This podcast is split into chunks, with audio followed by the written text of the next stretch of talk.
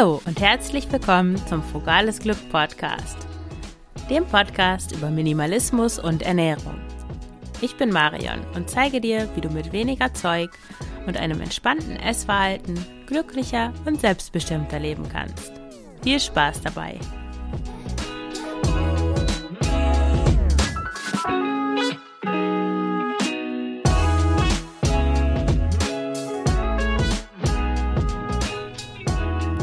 Herzlich willkommen zur Folge 1 des Frugales Glück Podcast. Heute geht es um das Thema Warum überhaupt Minimalismus? Ja, dir begegnet Minimalismus immer wieder und du stellst dir die Frage, warum machen Leute das eigentlich? Was ist der Sinn und Zweck von Minimalismus? Warum besitzt jemand absichtlich wenig Zeug, auch wenn er sich mehr leisten könnte? Vielleicht hattest du auch schon mal eine Minimalismusphase und hast die Motivation danach irgendwie verloren und hättest jetzt eine gern eine kleine Erinnerung, was eigentlich so toll ist am Minimalismus. Ja, auf jeden Fall ist Minimalismus im Trend. Es gibt viele Bücher, die zu dem Thema erscheinen. In den sozialen Medien gibt es viele Gruppen äh, und Accounts, die sich speziell mit dem, mit verschiedenen Facetten von Minimalismus beschäftigen. Und neulich hat sogar die Bild am Sonntag mir eine Anfrage geschickt, äh, dass ich bei einer Themenseite zum Minimalismus ähm, beitragen sollte. Was ich übrigens nicht gemacht habe. ja, um die Frage, warum Minimalismus zu beantworten, gehe ich in drei Schritten vor. Ich beginne mit dem Ausmisten und verrate dir, welchen Nutzen das haben kann. Im zweiten Teil geht es um die Vorteile, die es überhaupt hat, weniger Dinge zu besitzen. Und schließlich widme ich mich der Frage, ob es nicht Verzicht ist, wenn man mit weniger lebt. Steigen wir also direkt mit dem ersten Teil ein. Warum solltest du überhaupt ausmisten? Also du solltest natürlich gar nichts, aber was ist das Tolle am Ausmisten? Minimalismus beginnt ja üblicherweise mit dem Ausmisten, Aussortieren von Sachen. Wozu macht man das überhaupt? Also zuerst einmal macht Ausmisten Spaß. Nicht bevor du damit angefangen hast, aber währenddessen oder spätestens dann, wenn du die Sachen aus dem Haus trägst und ja, dir jeder Gegenstand wie ein Stein von den Schultern fällt. Du fühlst dich einfach leicht, erleichtert um die Dinge, die du gerade losgeworden bist. Daneben ist Ausmisten ein Prozess, ein Prozess von Achtsamkeit, von Bewusstwerdung. Denn indem du ausmistest, unterscheidest du zwischen dem, was du brauchst und was du nicht brauchst, was wichtig für dein Leben ist und was weniger wichtig ist. Du machst dir bewusst, was du hast und wie viel du eigentlich nicht benutzt von dem, was du hast. Minimalismus ist ein Weg, um um sich mit den Dingen, mit denen wir uns umgeben, bewusst zu beschäftigen. Das machen wir ja leider viel zu selten eigentlich. Auf diese Weise heilt Ausmisten Konsum. Denn wenn du siehst, was du alles nicht gebraucht hast von dem, was du über die Jahre gekauft hast, dann bist du wahrscheinlich in Zukunft vorsichtiger beim Kaufen. Der zweite Teil was bringt es dir denn eigentlich, weniger Sachen zu besitzen? Das ist ja auf den ersten Blick gar nicht unbedingt klar, aber auf den zweiten umso mehr. Zum einen hast du viel mehr Zeit, weil wenn du weniger hast, weniger besitzt, dann musst du dich auch um weniger Dinge kümmern, weniger Dinge pflegen, abstauben, hin und her räumen, reparieren und so weiter. Was mir als erstes einfällt, äh, sind Deko-Sachen wenn du zu den Leuten gehörst, die ab und an Staub wischen, dann weißt du, ja, dass sich nicht nur auf diesen Dingen, auf diesen Dekoartikeln ziemlich viel Staub absetzt, sondern natürlich auch drumherum. Und ja, möchtest du die Oberfläche abwischen, dann musst du die Deko-Sachen erst hochheben und das Ganze dauert ziemlich lange. Noch schlimmer wird das Ganze, wenn diese Deko-Sachen auch noch auf Häkeldecken stehen, so wie das bei uns früher zu Hause war. Dann bildet der Staub auch noch schöne Muster in den Löchern der Häkeldecke. Also du sparst auf jeden Fall eine Menge Zeit, indem du weniger Sachen besitzt. Außerdem brauchst du auch viel weniger Platz. Denn jemand, der nur das Nötigste besitzt, der braucht keine Riesenwohnung, nur um sein Zeug unterzubringen. Und weniger Sachen besitzen bedeutet auch weniger Möbel, die du brauchst. Und wer weniger Möbel hat, ja, der kommt auch mit weniger Wohnraum zurecht. Ich zum Beispiel ähm, wohne ja in einem Zimmer zusammen mit meinem Freund und unserer Tochter. Und wenn ich noch die, all die Dinge besitzen würde, die ich früher hatte, die ich gesammelt und gehortet habe, dann wäre es gar nicht möglich, so zu leben. Ich wäre darauf angewiesen, eine Wohnung zu mieten, nur ja, um meine Sachen unterbringen zu können.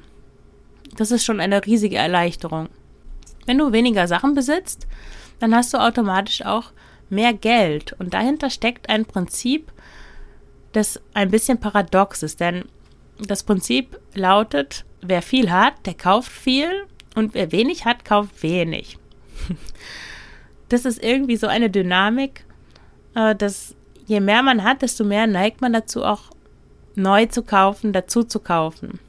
Vielleicht liegt es daran, dass Menschen, die wenig haben, wenig kaufen, weil sie ja schon sehen, was sie haben und deswegen so ein bisschen zurückschrecken davor, neue Dinge in ihr Leben zu lassen.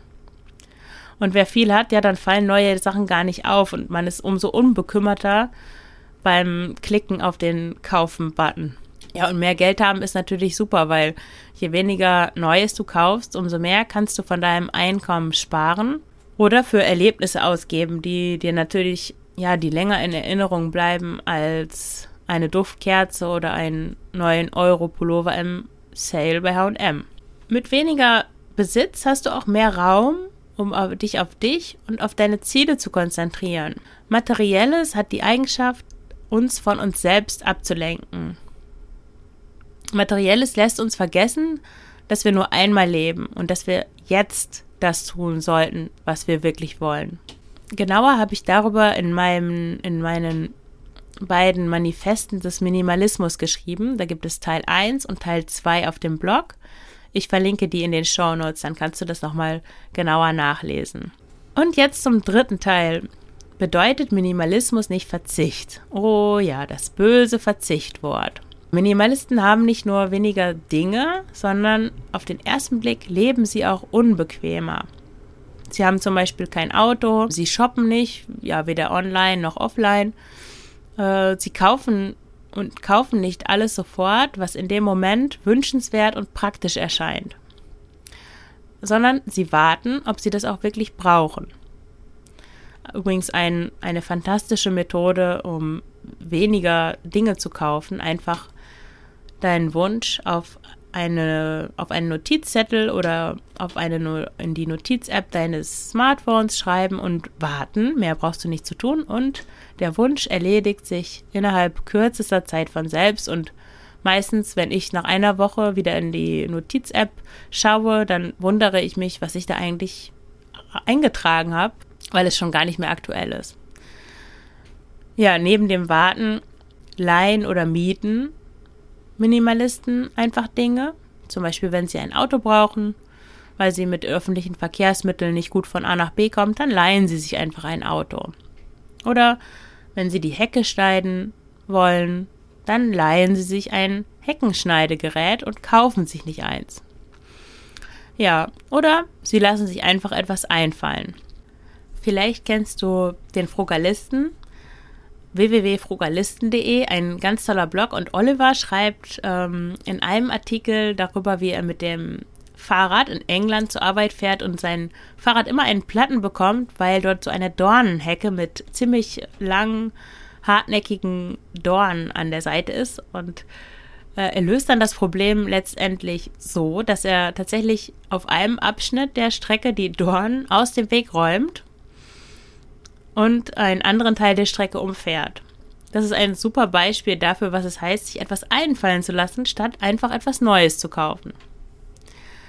Das ist natürlich ähm, etwas, was ein bisschen ja eine Gewohnheitssache ist. Dauert ein bisschen, bis du dich daran gewöhnt hast, nicht mehr alles zu besitzen, was du besitzen könntest. Ich habe zum Beispiel so eine Sportleggings, das ist ähm, fürs Fitnessstudio, so eine Markenleggings, die ich schon ganz lange habe.